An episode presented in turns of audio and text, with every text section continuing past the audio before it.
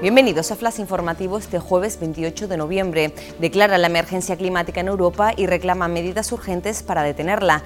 En la resolución aprobada este jueves por el Parlamento Europeo, también se pide a los gobiernos que adopten medidas para combatir esta amenaza antes de que sea demasiado tarde. El trazado del tranvía Los Rodeos se elegirá por consulta pública en enero. El consejero insular Enrique Arriaga refuerza con 16 técnicos la unidad de gestión del área de carreteras del Cabildo para recortar de dos a seis meses los procesos de licitación y acelerar hacia el máximo las 200 obras que la isla necesita. Jaime reconoce que asesinó a Sara e ingresa sin fianza en Tenerife 2. El joven colombiano de 28 años está acusado como autor de un delito de homicidio con el agravante de parentesco por el juzgado de instrucción número 4 de Granadilla. Descubren con el Gran Tecán un gigantesco agujero negro. El hallazgo, realizado por un equipo internacional desde el Observatorio del Roque de los Muchachos, desafía los modelos actuales de evolución estelar y supone una gran sorpresa.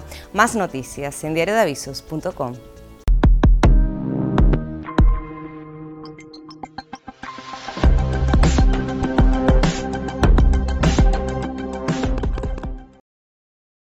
Thank you.